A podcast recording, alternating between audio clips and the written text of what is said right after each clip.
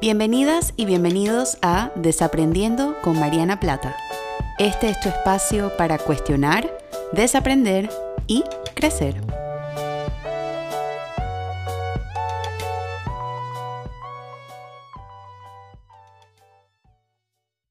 Hola a todos y a todas, bienvenidos al episodio número 4 del podcast Desaprendiendo. Yo soy Mariana Plata y estoy súper emocionada de estar compartiendo con ustedes una semana más a través de este espacio para cuestionar, desaprender y crecer. Y el día de hoy vamos a estar respondiendo a una pregunta o la pregunta para desaprender es, ¿existen los padres perfectos?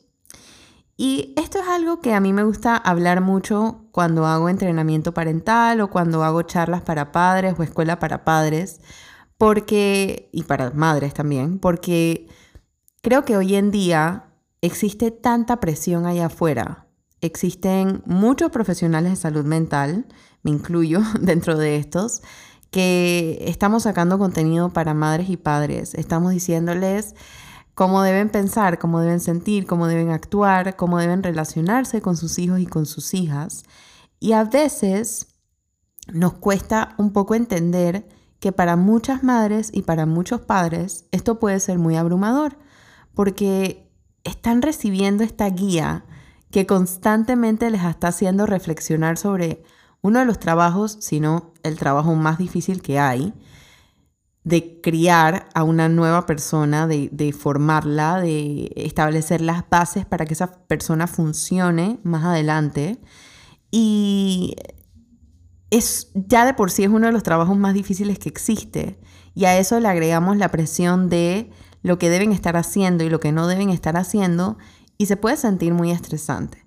Entonces, a mí me gusta siempre aclarar esto de que la madre y el padre perfecto no existe y me gusta acompañar esta frase o este, este, esta oración o este conocimiento con un texto o, un término que creó el pediatra y psicoanalista británico Donald Winnicott, que es uno de, yo creo que de mis teóricos favoritos en el mundo de la psicología, donde él habla acerca de las madres y los padres suficientemente buenos. Él menciona este término de las madres, bueno, él habla de las madres, pero yo también lo incluyo también en la, en la parte de los padres, suficientemente buenos en su libro The Child, the Family and the Outside World.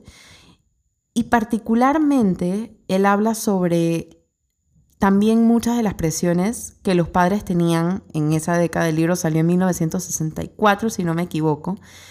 Y en esa época muchas madres y muchos padres tenían mucha presión por parte de especialistas infantiles y especialistas en entrenamiento parental y especialistas en el desarrollo de la niñez y de la adolescencia, que les estaban diciendo todas estas cosas que tenían que tener y esta guía para padres y esta escuela para padres y manuales para madres y padres y él decía, sí, todo eso es importante y es bueno abrirse ante el aprendizaje, y hoy en día podemos decir abrirnos ante el desaprendizaje también.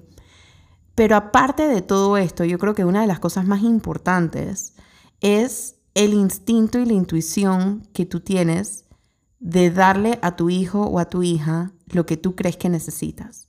Y para mí, yo siempre hablo acerca de una madre o un padre suficientemente bueno conectándolo con este término de desaprender, para mí es una madre o un padre que está abierto a desaprender, que está abierto a cuestionar la forma en la que fue criada o la que fue criado, lo que la maletita con la que viene a, a, criar esta nueva persona.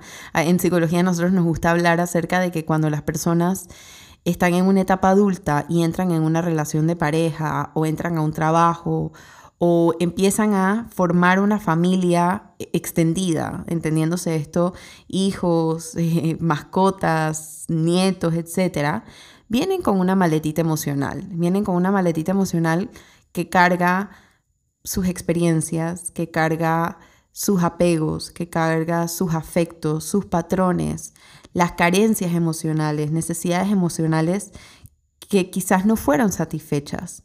Y entramos a este rol de ser madre o padre con esta maletita emocional. Y para, para mí, una madre o un padre suficientemente bueno no es aquel o aquella que viene con una maletita vacía, porque eso no existe. Todos tenemos nuestra maletita emocional. Para mí, una madre o un padre suficientemente bueno o suficientemente buena es aquella o aquel que llega a este desafío de la crianza sabiendo más o menos qué hay dentro de esa maletita, o por lo menos con la apertura de explorar esa maletita para el bienestar de su hija o de su hijo. Una madre o un padre suficientemente bueno, suficientemente buena, es aquella o aquel que respetan a sus hijos e intentan entenderlos, que respetan sus emociones, que respetan su autonomía, que respetan sus gustos, que pueden entender que su hijo o su hija no deja de ser en algún momento de su desarrollo una extensión de ellos y se convierte en su propia persona con sus propios gustos, con sus propios disgustos, con sus propios sueños, con sus propias frustraciones. Y una madre o un padre suficientemente buena o suficientemente bueno es aquella o aquel que puede responder ante esto de una forma respetuosa, de una forma empática, que puede recibir esto desde un punto de vista de estoy orgullosa o estoy orgulloso de ti por, la, por el simple hecho de que existes. Vales la pena, no hay nada que puedas hacer o no hay nada que puedas decir que me haga quererte menos. Y, y, mi amor nunca va a estar en tela de duda y nunca va a tener que ser dudado por ti, porque no es algo condicional. Esa es la verdadera madre o padre suficientemente bueno. Una persona que se preocupa por el bienestar de sus hijos o de sus hijas, que quieren lo mejor para ellos o para ellas. Yo siempre hablo también que muchas veces las madres y los padres suficientemente buenos son aquellos que el prospecto de tener un hijo o tener una hija que crezca más que ellos o que consiga cosas o que logre sus sueños o que tenga, qué sé yo, una vida emocional más rica, una vida financiera más rica, una vida familiar más rica, una vida de pareja más rica, eso no supone una amenaza para la madre o el padre. Al contrario, se sienten orgullosos de haber criado a alguien que es de alguna forma muy em, pequeña, pero muy poderosa, más que ellos, que ha crecido más que ellos o que se ha vuelto en algo más grande que ellos. Eso es un verdadero padre suficientemente bueno. Una persona que les importa más cómo son sus hijos cómo es el trato que tienen con las demás personas, qué tan amables son, qué tan empáticos son, qué tan respetuosos son, qué tan buenas personas son, el trato, cómo tratan a las demás personas, más que preocuparse por lo que tienen, más que preocuparse por cómo se ven físicamente, más que preocuparse por su apariencia física o su apariencia estética. Se preocupan por lo que hay dentro, su mundo interno asegurarse que el mundo interno sea un lugar rico y que la calidad de las relaciones que su hijo o su hija establece con las otras personas sea sana, sea respetuosa, sea empática, sea abierta, sea auténtica. Esa es una madre o un padre suficientemente bueno. Las madres y los padres que reflexionan sobre lo que hacen. No es aquella madre o aquel padre que no se equivoca, no es aquella madre o aquel padre que no fracasa, porque el camino de la crianza y el camino de ser padres es un camino lleno de tropiezos. No existe un manual sobre cómo criar a tus hijos sin dificultades. No existe. Existen muchísimos libros de crianza allá afuera, muchos expertos, muchos especialistas, pero no hay nadie que te enseñe a ser la madre o el padre que tu hijo o tu hija necesita. La madre o el padre específico, único, cálido, atenta, empática, abierta, respetuosa, que tu hija o tu hijo va a necesitar. Entonces, si no existe nada allá afuera que te va a enseñar a hacer eso, es normal cometer errores en el camino. Y es normal equivocarse. Y es normal decir la cosa equivocada y meter la pata y hacer tropiezos, tener tropiezos en ese camino, porque nada está escrito en piedra. Y no es la madre suficientemente buena o el padre suficientemente bueno aquel que no se tropieza, sino que aquel, aquel que se tropieza identifica la roca en la que se tropezó y trata todos los días de tomar decisiones para no tropezarse con esa misma roca nuevamente. No es garantizar que no se va a volver a tropezar, porque acuérdense también que en este camino de desaprendizaje o en, este, en esta montaña rusa del desaprender, no es desaprender un buen día y ya, para siempre se quede ese desaprendizaje. Es todos los días tomar una decisión consciente de desafiar el sistema operativo con el que, ven, con el que vengo operando o el que vengo funcionando desde hace años. Entonces, claro, Mientras mayores descubrimos esta capacidad de desaprendizaje, mucho mayor es el reto. Lo imposible, mucho mayor. Y por eso el esfuerzo es muchísimo más importante. Adicional a esto, no son las personas que tampoco no se equivocan y no se tropiezan, sino que aparte de tropezarse, pueden decir y pueden admitir cuando se equivocaron, que son suficientemente vulnerables de decirle a sus hijos y de decirle a sus hijas, Nadie me enseñó cómo hacer esto. Y así como tú estás creciendo y estás aprendiendo, yo también estoy creciendo. Y yo también estoy desaprendiendo contigo. Y yo también estoy aprendiendo a ser madre o padre contigo. Así que, así como yo te tengo paciencia para tus errores, yo también necesito que te tengas paciencia tú. Y que sepas que todo lo que estoy haciendo lo estoy haciendo desde una buena intención. Esa, ese es el verdadero padre o madre suficientemente bueno. Aquel de donde nacen las buenas intenciones. Que no es que se levantan un día y dicen, quiero ser la madre o el padre perfecto para mis hijos, sino quiero ser la mejor versión de mí misma que puedo ser, con las herramientas que tengo, con los recursos que tengo y con el conocimiento que tengo y entender que estamos haciendo el mejor trabajo que podemos hacer. Es muy difícil desaprender esto, o uno de los grandes retos de desaprender esto es precisamente porque tenemos muchos años de estar siendo educados sobre diferentes estilos de crianza, diferentes estilos de disciplinar a nuestros hijos, que todos son válidos y de todos podemos aprender, pero también una madre o un padre tienen que poder decir, esto lo tomo, lo agrego a mi cajita de herramientas, pero también soy consciente de que yo tengo limitaciones y que no, la única expectativa que yo estoy poniendo sobre mí misma o sobre mí mismo es el bienestar de mi hijo, es el bienestar de mi hija. E irme a dormir todas las noches sabiendo que estoy haciendo el mejor trabajo que puedo hacer con las herramientas que tengo. Yo digo mucho, y esto yo creo que lo, lo digo generalizando un poco a varias madres y varios padres, y es que reconozco que la gran mayoría hacen el mejor trabajo que pueden hacer con las herramientas que tienen.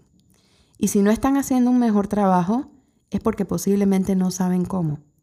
Y posiblemente no saben cómo por la historia familiar que han tenido o por el acceso a oportunidades que han tenido, o por los cursos o libros que no han tenido oportunidad para leer o no han tenido oportunidad para aprender. Pero asimismo, una madre o un padre suficientemente bueno es aquel que con lo poco que tiene hace mucho, que día a día se esfuerza por conectar emocionalmente con sus hijos, que día a día se levanta con la, el deseo de quiero que mi hijo sea feliz, de que esté sano, de que esté seguro, de que mi hija esté segura de sí misma. Esa es la verdadera magia de una madre o un padre suficientemente bueno. Y alguna de las implicaciones que esto tiene en la niñez es un poco abrirnos ante la posibilidad de que los niños y las niñas no necesitan mucho. Yo a veces también digo, ¿de qué vale que esto es muchas veces una de las características que la sociedad nos ha hecho creer que engloba o, caracteriza a una madre o un padre perfecto, entre comillas, es la cantidad de juguetes que tiene tu hijo, por ejemplo. Y el otro día yo publiqué algo que decía, ¿de qué vale que tu hijo o tu hija tenga la juguetería completa si no tiene con quién jugar? Entonces una madre o un padre no es quien le da todo a su hijo, no es quien no le dice que no, no es quien no pone límites. Una madre o un padre suficientemente bueno es quien está ahí, quien conecta, quien habla el lenguaje de amor de su hijo o de su hija, o por lo menos se esfuerza por tratar de hablarlo, quien intenta conectar, quien intenta recibir los intentos de conexión de su hijo o de su hija. Y en la adolescencia, muchas veces es difícil también pues practicar eso porque existe mucha presión también de qué tanto podemos hacer con nuestros adolescentes, nuestros adolescentes que nos cuesta tanto entender y nos cuesta tanto generar empatía y conectar. Y es mucho esto, es la capacidad que tenemos de entender sus necesidades y de establecer límites sanos con ellos también. Y para los adultos que están escuchando esto, que no son madres, no son padres, pero han tenido madres o padres, una de las cosas a desaprender es que nuestras madres y nuestros padres posiblemente hicieron lo mejor que pudieron con lo que tenían. Si tenemos carencias emocionales, las tendremos. Si tendremos necesidades emocionales, las tendremos. Que pudimos haber tenido madres o padres que podrían haber hecho un mejor trabajo en nuestras vidas, también. Y un poco humanizar a nuestras madres o a nuestros padres y entender esto nos ayuda un poco a generar empatía con esas personas que, para bien o para mal, fueron los encargados de nuestro crecimiento emocional, quienes depositaron las primeras semillitas de nuestra autoestima, de nuestro autovalor, de nuestro sentido de logro, y que realmente hicieron lo mejor que pudieron. Y hacer las paces con eso, de que nuestras madres y nuestros padres no son perfectos, son humanos, con sus cosas buenas, con sus cosas no tan buenas, con sus cosas sanas y con sus cosas no tan sanas. Así que con esto, pues espero haber depositado un poquito de este desaprendizaje acerca del perfeccionismo y la crianza y humanizar un poco a mamá y a papá y agregarle un poco de compasión a esta tarea tan hermosa pero tan desafiante. Así que muchísimas gracias por escuchar. Recuerda que si estás escuchando por Apple Podcast, puedes dejarme un review o unas estrellitas. Pasa por allá y dale un poquito de amor a este episodio y a este podcast. Y bueno, también si te gustó en otras plataformas, siéntete en libertad de compartirlo con otras personas que también puedan desaprender. Te mando un fuerte abrazo y espero que tengas una linda semana. Chao.